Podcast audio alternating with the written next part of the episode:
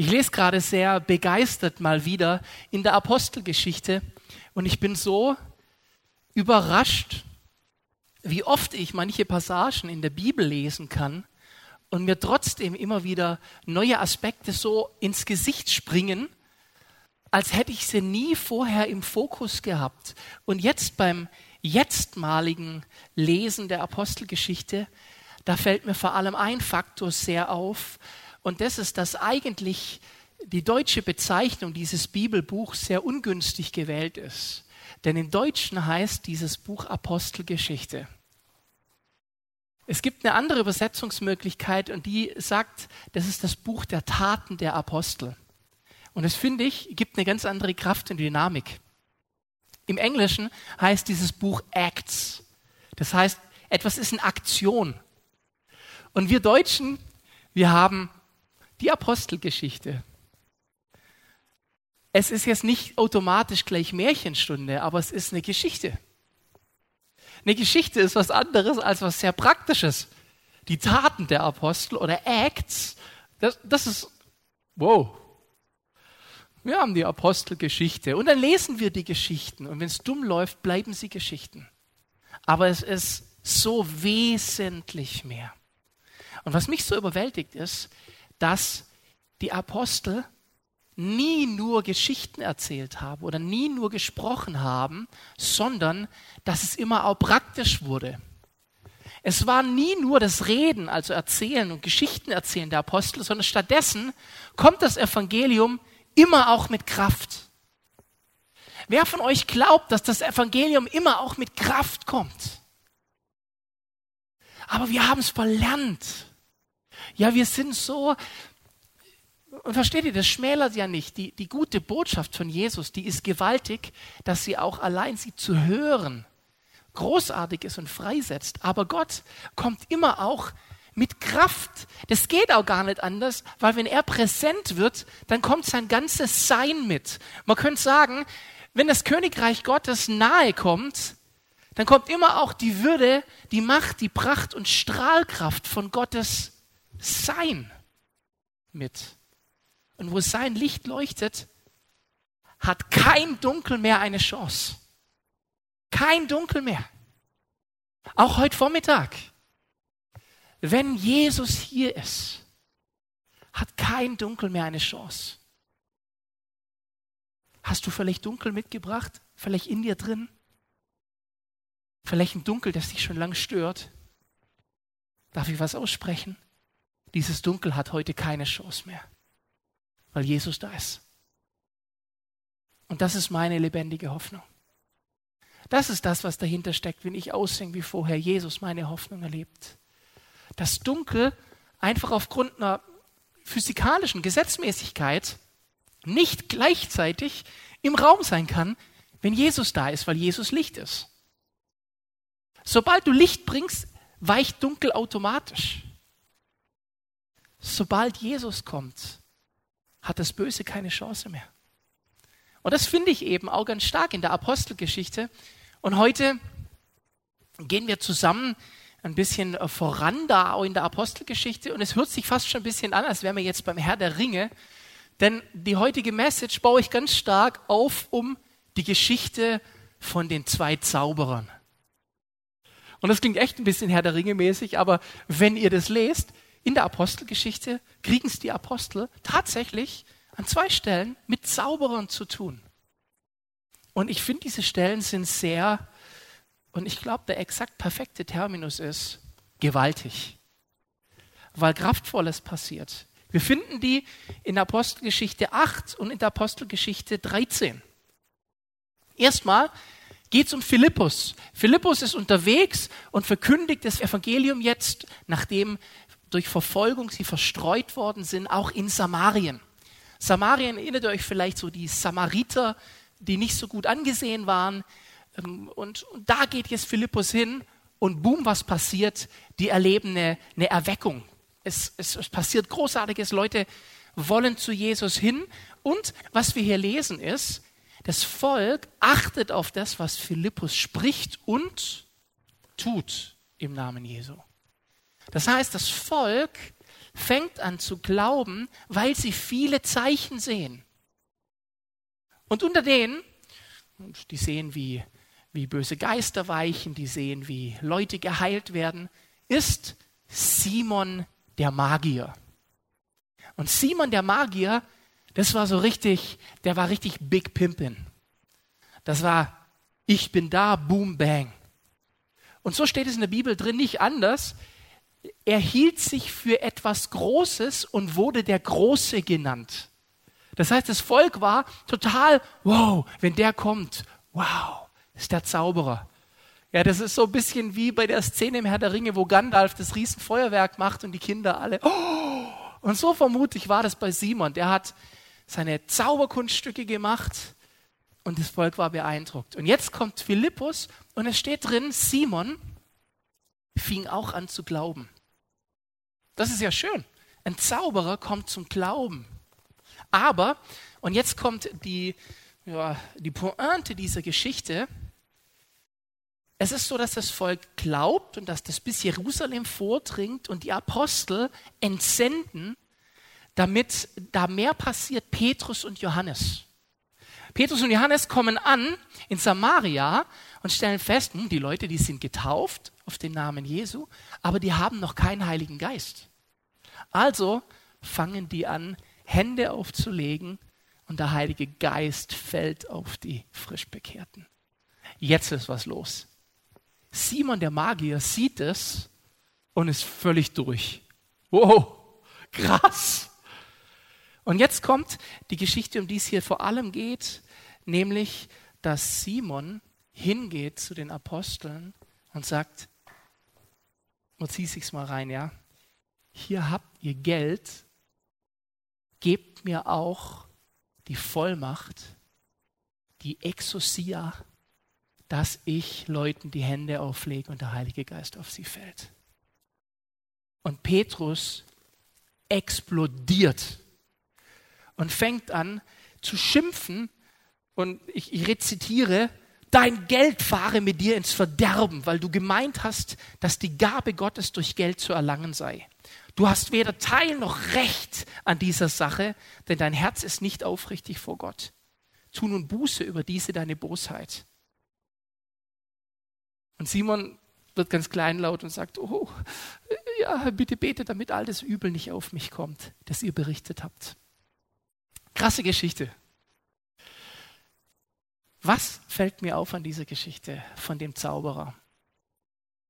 Was die Menschen dort und den Zauberer überwältigt ist, dass das Wort von Jesus nicht nur in Wahrheit kam, sondern auch in Kraft weil als Jesus in den Raum trat, als der Name Jesus ausgesprochen worden ist, Heilung völlig normal war. Wir haben gerade gesungen, Healing is coming in this room.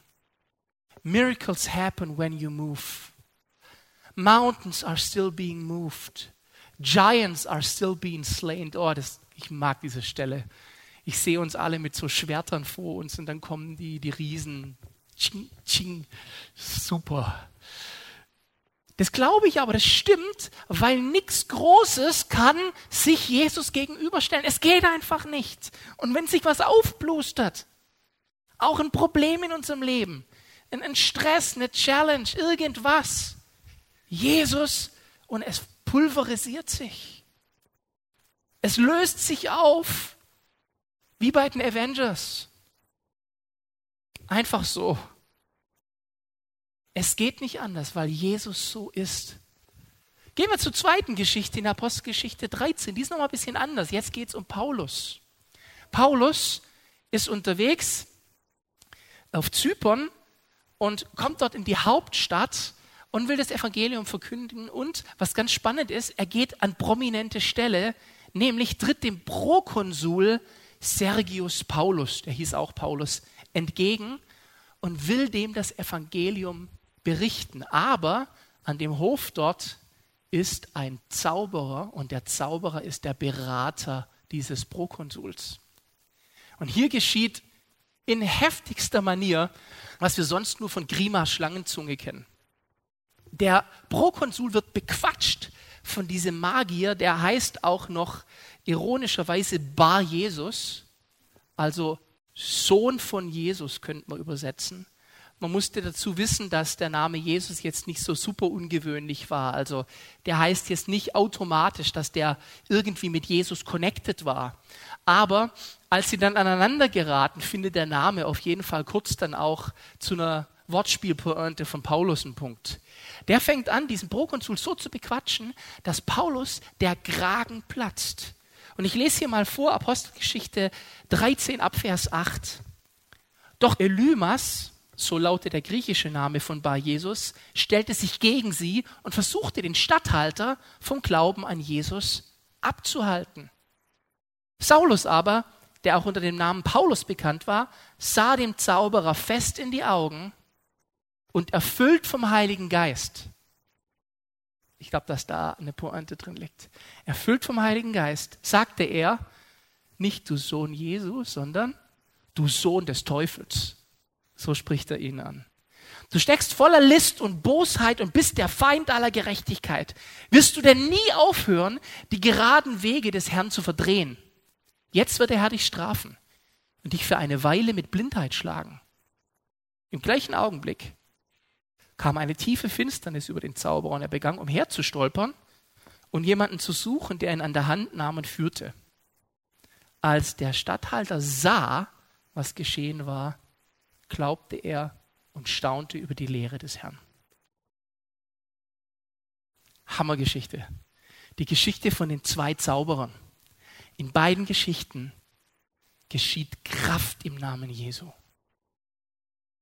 Der erste sieht diese Kraft und Vollmacht und ist beeindruckt und will es auch haben, vielleicht, weil er ja bis Philippus ankam, der Große war und vielleicht, wir wissen es nicht, dachte er, mit der Kraft kann ich wieder der Große werden. Jedenfalls hat er sich völlig verrechnet, als er dachte, mit Bestechung, mit Geld könnte er diese Kraft erlangen. Und er läuft voll auf. Der zweite, der wagt es, sich dem Wirken Gottes entgegenzustellen. Keiner stellt sich dem Wirken Gottes entgegen und bleibt ungestraft. Und er erfährt es hier sogar sehr kräftig, indem temporär wohl bemerkt, Blindheit auf ihn kommt. Das ist sehr heftig, fast sogar für uns, wo wir sagen, wow, wie jetzt Gott macht jemand blind, was krass.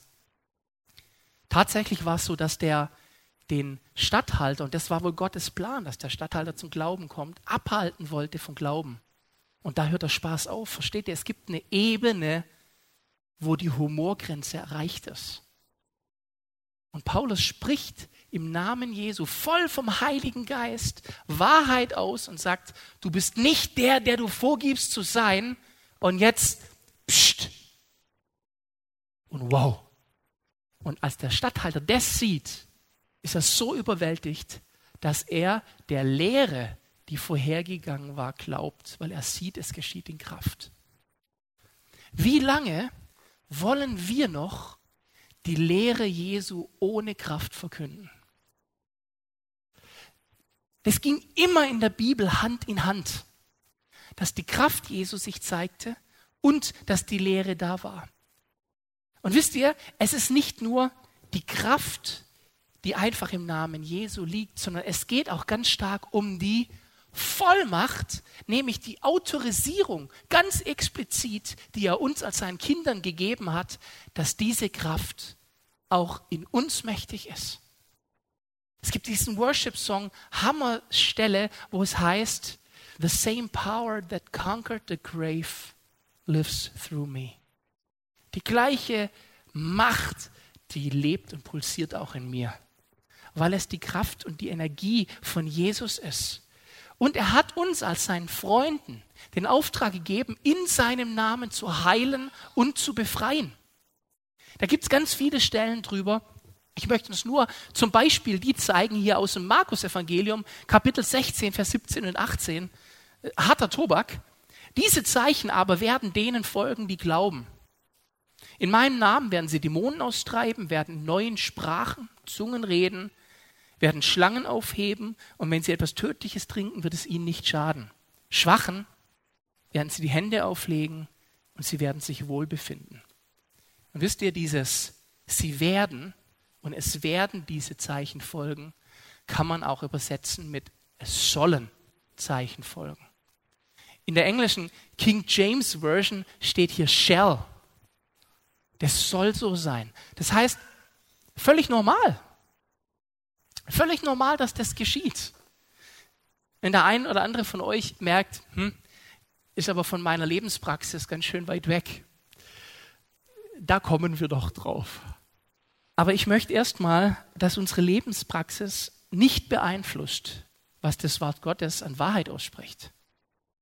In der Theologie hat sich der sogenannte Anti-Supranaturalismus breit gemacht. Das heißt, ein Glaube, es gibt nichts Übernatürliches. Und wisst ihr was? Das war schon ein Problem bei den Jüngern selbst, die immer wieder kämpfen gegen die religiösen Führer in der Bibel, die zum Beispiel in einer großen Menge, nämlich die Sadduzäer, grundsätzlich die Auferstehung der Toten ablehnen und deswegen nicht glauben konnten, dass Jesus auferstanden ist. Wenn wir Übernatürliches komplett ablehnen und dem das Aufgeklärte rein kognitive gegenüberstellen, dann streichen wir den größten Teil der Wahrheit des Evangeliums weg. Und das nur, weil es uns oft nicht in unsere Logik reinpasst. Aber es geht nicht. Du kannst Jesus nicht als eine rein philosophisch nette Botschaft nehmen. Er ist Gott und er kommt immer auch in Kraft. Und er hat uns diese Vollmacht gegeben. Außerdem gibt es in vielen Kirchen die Theorie, dass die Gaben des Heiligen Geistes und seine Kraftwirkungen mit Vervollständigung des Bibelkanons aufgehört hätten zu wirken. Und es ist so in der Theologie, ich, wie du manchmal theologisch Sachen begründen kannst, das ist schon fast mehr Zauberkunststück als das der Elymas und der Simon gemacht haben. Da wird es einfach weggezaubert. Alles Übernatürliche wird weggezaubert. Nee, das gibt es heute nicht mehr, weil wir jetzt die Bibel haben. Ich sage euch was, ich glaube, wir haben die Bibel, den Heiligen Geist und Übernatürliches. Und es sollte im besten Sinne rezitieren der tollen Bibellehre-Serie von Micha und Yannick letztes Jahr natürlich übernatürlich sein. Aber wir haben es verlernt in irgendeiner Form. Wisst ihr, der Heilige Geist, der bevollmächtigt uns. Ich denke, deswegen sagte Jesus zu seinen Jüngern, bitte geht nicht aus Jerusalem weg, bevor der Heilige Geist auf euch gekommen ist. Und was Jesus tut, als er ihnen den Auftrag gibt, ist, und das hat die Corrie letzten Sonntag ganz großartig dargestellt, er haucht sie an. Und der Heilige Geist kommt auf sie. Und da liegt die Kraft drin. Wer hat denn jetzt das Recht zu dieser Vollmacht? Ich hoffe, viele von euch kennen diese sehr prominente Stelle aus dem Johannesevangelium 1, Vers 12. Wie viele ihn aber aufnahmen, denen gab er Macht, Gottes Kinder zu werden, denen, die an seinen Namen glauben. Und dieses Wort Macht, also die, die ihn aufnehmen, denen gibt er Macht. Das steht im Griechischen Exousia. Und dieses Wort Exousia, das kannst du ganz unterschiedlich übersetzen. Es wird 102 Mal im Neuen Testament verwendet und kann übersetzt werden mit, wie hier, Macht, aber auch mit Recht, Vollmacht, Power, Autorität. Und in Apostelgeschichte 5, Vers 4 wird es sogar mit Besitz übersetzt. Weil das ist meins. Das ist völlig normal. Wenn ich ihn aufgenommen habe, dann hat er mir Macht gegeben, Gottes Kind zu sein. Okay, Peter, ist schon klar, Gottes Kind ist aber doch noch nicht automatisch. Moment. Eben doch. Zum einen ist ganz spannend, dass das gleiche Wort hier Exousia auch verwendet wird, als Simon, der Zauberer, darum bittet, dass ihm die Vollmacht gegeben wird, den Heiligen Geist auszugießen.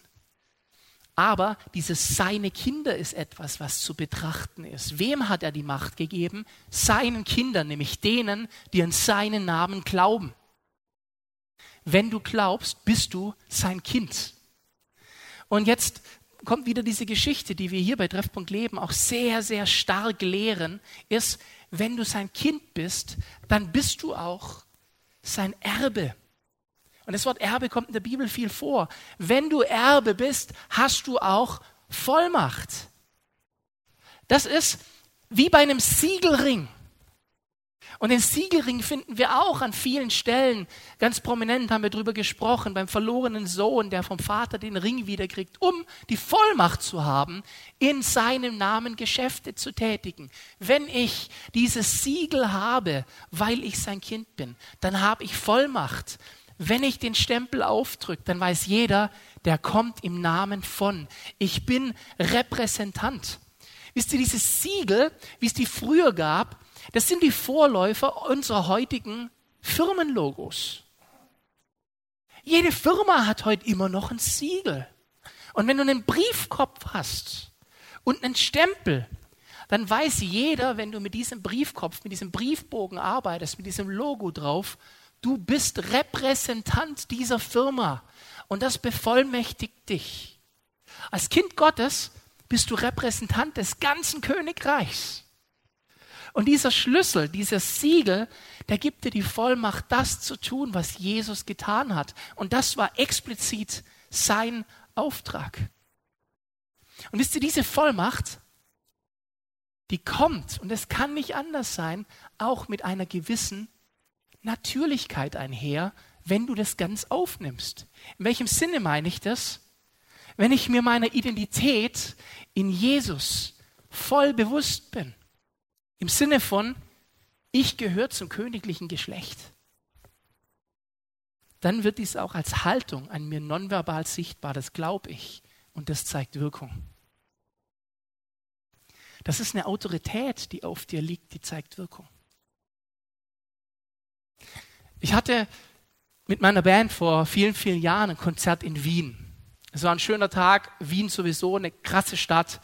Und wir gingen auf die Bühne und direkt vor der Bühne, ich glaube, ich erinnere mich sogar, dass es auf der rechten Seite vor der Bühne war, stand ein Mann, der hat gestört, wie du nur stören kannst während einem Auftritt. Der hat geschrien, der hat Stress gemacht, der hat gestört, hat gestört, hat gestört. Und keiner hat sich getraut, was zu unternehmen, weil Ärger im Raum lag. Und während wir auf der Bühne stehen und spielen, sehen wir, wie ein Priester kommt, nur auf den Mann zutritt und wieder in die Nähe dieses Mannes kommt, rannte dieser Mann wie von der Tarantel gestochen weg und war nie wieder gesehen.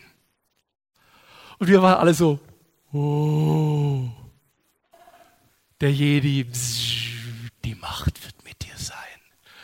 Krasses Ding. Und wir haben dann nachher, nach dem Auftritt, diesen Priester zur Seite genommen und haben gesagt, was war das für eine Nummer? der Priester, eine coole Socke, hat nur seinen Finger genommen, hat an seinen weißen Kragen geklopft und hat gesagt, die wissen, wer Vollmacht hat. Und wir waren alle, oh, wieder was gelernt für heute. Aber so ist es. So ist es. Ich glaube, dass diese Natürlichkeit mit einherkommt, wenn du Repräsentant bist und das Dunkle hat keinen Bock auf Stress mit dir, wie es keinen Bock auf Stress mit Jesus hat, weil Jesus die ultimative Autorität ist. Und der lebt in dir. Glaubst du das? Hey, das wird einen Unterschied machen in unserem Alltag, wenn wir das anfangen, nicht nur zu glauben, sondern wieder praktisch zu leben und im Bewusstsein von diesem Schein um uns herum, der, der, der Aura, der, ja, wisst Bescheid. Dabei bleibt aber das Bewusstsein, dass die Kraft nicht aus mir herauskommt, sondern von Jesus. In ihm liegt die Kraft und ich darf, ja soll sie in seinem Namen leben und weitergeben. Der Punkt ist, in seinem Namen. Der Theologe Guido Baltes, der hat es wie folgt beobachtet, ich finde das ziemlich treffend. Es gibt keine Vollmacht außer der, die sich von Gott ableitet. Nicht die eigene Unabhängigkeit, sondern gerade die enge Bindung an Gott ist für Jesus Quelle und Grund seiner Vollmacht. unsere Autorität bleibt immer eine abgeleitete Autorität. Sie gründet sich in unserer Bindung an die Person Jesu und an das Wort Gottes, wie es in der Schrift offenbar wurde. Und sie schwindet, je mehr wir diese Bindung lösen. Und ich beobachte, dass das stimmt. Und ich beobachte am Beispiel Jesus selber, dass er das so gelebt hat und sich deswegen so regelmäßig zurückzieht, um Zeit mit dem Vater zu verbringen. Weil in der Verbindung mit dem Vater die Kraft liegt. Und wir erinnern uns an diesen berühmten Ausspruch von Jesus aus dem Johannes 5, der Sohn kann nichts von sich selbst tun, außer was er den Vater tun sieht. Denn was der tut, das tut ebenso der Sohn. Und Jesus hat sich regelmäßig die Zeit genommen, um den Vater zu spüren und zu sehen, was der Vater tut. Und dann konnte er auch tun. Wie können wir denken, dass wir Dinge tun können und nicht genügend verbunden sind mit Jesus? Und es kann natürlich im schlimmsten Fall dann sogar kippen und sich drehen. Guido Baltes bemerkt weiterhin in dem gleichen Artikel, eine Autorität, die sich loslöst von ihrer Quelle, wird entweder schnell ins Leere laufen oder aber zerstörerische Kraft entfalten. Das gilt für politische Machthaber ebenso wie für Menschen im geistlichen Dienst oder im missionarischen Auftrag. Es gilt auch für die, die auf Autorität am liebsten ganz verzichten wollen, aber damit letztlich nur sich selbst zur höchsten Autorität erklären. Vollmacht und Autorität kommt immer aus Gott heraus und nie aus uns selbst, aus unserer Verbindung mit ihm. Und sein Siegelring bevollmächtigt uns und nicht irgendeine intrinsische Kraft aus uns selbst raus, sondern es ist dieser Ring. Habe ich den Ring nicht, habe ich auch keine Kraft. Wie sehr bin ich connected? Jetzt zur Praxis. Leben und erleben wir das jeden Tag? Ich finde noch nur bedingt. Warum ist das so? Weil es nicht stimmt? Möchte ich nicht glauben. Ich lese in der Bibel und je mehr ich drin lese und je besser ich Gott kennenlerne, dass das die Wahrheit ist. Da ist irgendwas anders. Und ich möchte uns heute dazu aufrufen, wenn ich darf sogar einen Appell an uns richten. Lasst uns uns wieder erlauben, mit Gottes Kraft und Power zu rechnen im Alltag. In Situationen, die uns herausfordern. Lasst uns vertrauen, dass das Evangelium nie nur eine leere Worthülse war und auch nie sein sollte und auch heute nicht ist. Gott kommt immer in Kraft und Majestät. Das geht nicht anders, weil er so ist. Wie können wir Menschen nur auf die Idee kommen, die Wirkungskraft Gottes habe aus irgendeinem Grund nachgelassen, wo wir doch keinerlei Befund dafür im Neuen Testament haben. Wir lesen nirgendwo und es hat nachgelassen. Und dann kam auf die Apostel eine schwere Zeit zu, denn die Autorität, die sie von Jesus verliehen hatte, verlor ihre Kraftwirkung. So einen Bericht gibt es nicht in der Bibel. Bei uns gibt es diese Berichte. Aber ich glaube, der Fehler liegt bei uns und nicht in der Bibel. Aber ich kann doch nicht Gott dafür Schuld dran machen, dass bei mir was fehlt. Ich glaube, wir haben das Problem, das in diesem Begriff Erfahrungstheologie steckt. Wir tun unseren Glauben an unseren Erfahrungen heraus messen und limitieren automatisch Gottes Stärke und Kraft entlang dem, was ich erfahre oder eben nicht erfahre. Weil Erfahrungstheologie kann eben auch Nicht-Erfahrungstheologie sein. Was ich nicht erfahre, gibt es nicht. Das ist schon unsinnig vom Wort Theologie her. Theos ist Gott und Logos ist das Wort. Das heißt, dem Wort Gottes gemäß. Also Erfahrungstheologie kann gar nicht sein. Erfahrungstheologie ist dem individuellen menschlichen Horizont gemäß. Theologie ist Gottes Wort gemäß. Und ich möchte Gottes Wort gemäß unterwegs sein im Alltag und nicht meinen Erfahrungen oder Limitierungen gemäß. Denn Glaube heißt dennoch. Glaube heißt trotzdem. Glaube heißt und jetzt erst recht. Ich glaube, dass Jesu Vollmacht und auch die physische Kraft des Evangeliums stark und manifest präsent ist. Und in bzw. durch uns als seine bevollmächtigten Erben fließen soll. Und ich erwarte das auch in der Praxis wieder mehr zu erleben. Ich glaube, dass diese alles verändernde Kraft Gottes fließt, wenn wir Menschen im Namen Jesu die Hände auflegen. Ich glaube, dass Menschen gemäß dem, was wir an Auftrag Jesu haben, heute immer noch heil werden von Krankheiten, wenn wir ihnen Hände auflegen und den Namen Jesu über ihnen aussprechen und uns unserer Autorität in ihm bewusst sind. Ich glaube, dass Heilung und Befreiung Gottes Wille ist. Und aufgrund seiner alles übersteigenden Liebe und Gnade heute noch genauso geschieht wie vor 2000 Jahren. Ich glaube, dass Jesus uns beauftragt hat, in diesem Bewusstsein, in seiner Autorität, gestützt auf ihn, seine Werkzeuge zu sein. In der Welt, die er so geliebt hat, dass er sich ganz hingegeben hat und den Heiligen Geist gesandt hat. Denn wir sind nicht allein.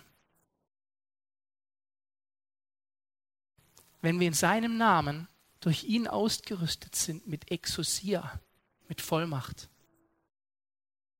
dann lasst uns diesen Auftrag auch annehmen und in diesem Bewusstsein leben, jeden Tag. Egal wie alt, wie jung wir sind, egal wie erfahren oder unerfahren. Wisst ihr, auch die Jünger haben irgendwann das erste Mal ein Wunder gewirkt im Namen Jesu. Und wir lesen sogar davon, wann das war. Wie Jesus sie aussendet und sie zurückkommen und sich freuen wie kleine Kinder. Und Jesus, stell dir vor, und dann, und dann bricht der Nächste ihm ins Wort, nein, da ist doch gar nichts. Ich habe dir eine Geschichte zu erzählen. Erzähl mal, bei uns war, wow. Und dann der Nächste, nein, warte mal, warte mal, warte mal, warte mal, wow, wow. Und alle wieder, ja, jetzt kommt Petrus wieder. Und dann erzählt er die nächste Geschichte. Die waren total aus dem Häuschen, weil sie nicht glauben konnten, was passiert ist. Wann fangen wir an, sonntags das in unsere Gottesdienste einzubauen? Dass wir uns die Mikros so schnell aus der Hand reißen, dass wir sie kaum noch desinfiziert kriegen weil Jesus so krasse Sachen gemacht hat. Ich erwarte das wieder und ich habe einen Hunger danach. Gibt es jemand unter euch, der sich erlaubt, diesen Hunger auch wieder zu etablieren? Und wisst ihr, der Hunger, der kommt beim Essen. Wir müssen in die Praxis kommen. Wir dürfen es nur mal bei der Theorie lassen. Und ich möchte uns einfach einladen, kommt, lasst uns heute wieder Neustart machen, an die Kraft des Evangeliums zu glauben und nicht nur an die Kraft von reinen Worten. Lasst uns glauben und heute erwarten, dass in seiner Autorität, wenn wir das Licht leuchten lassen, ein kraftvolles Evangelium geschieht. Ich lade uns dazu ein, jetzt nochmal aufzustehen und zusammen zu singen und zu proklamieren, auch über dir, deinem Alltag, deinem Glaubensleben, vielleicht sogar über deinem Schatten. There's power in the name of Jesus to break every chain. To break every chain. To break every chain. Auch die Grenzen meiner bisherigen Erfahrung. Auch die Ketten, die mich festhalten an meiner bisherigen Erfahrung. There is power in the name of Jesus. Ich glaube das.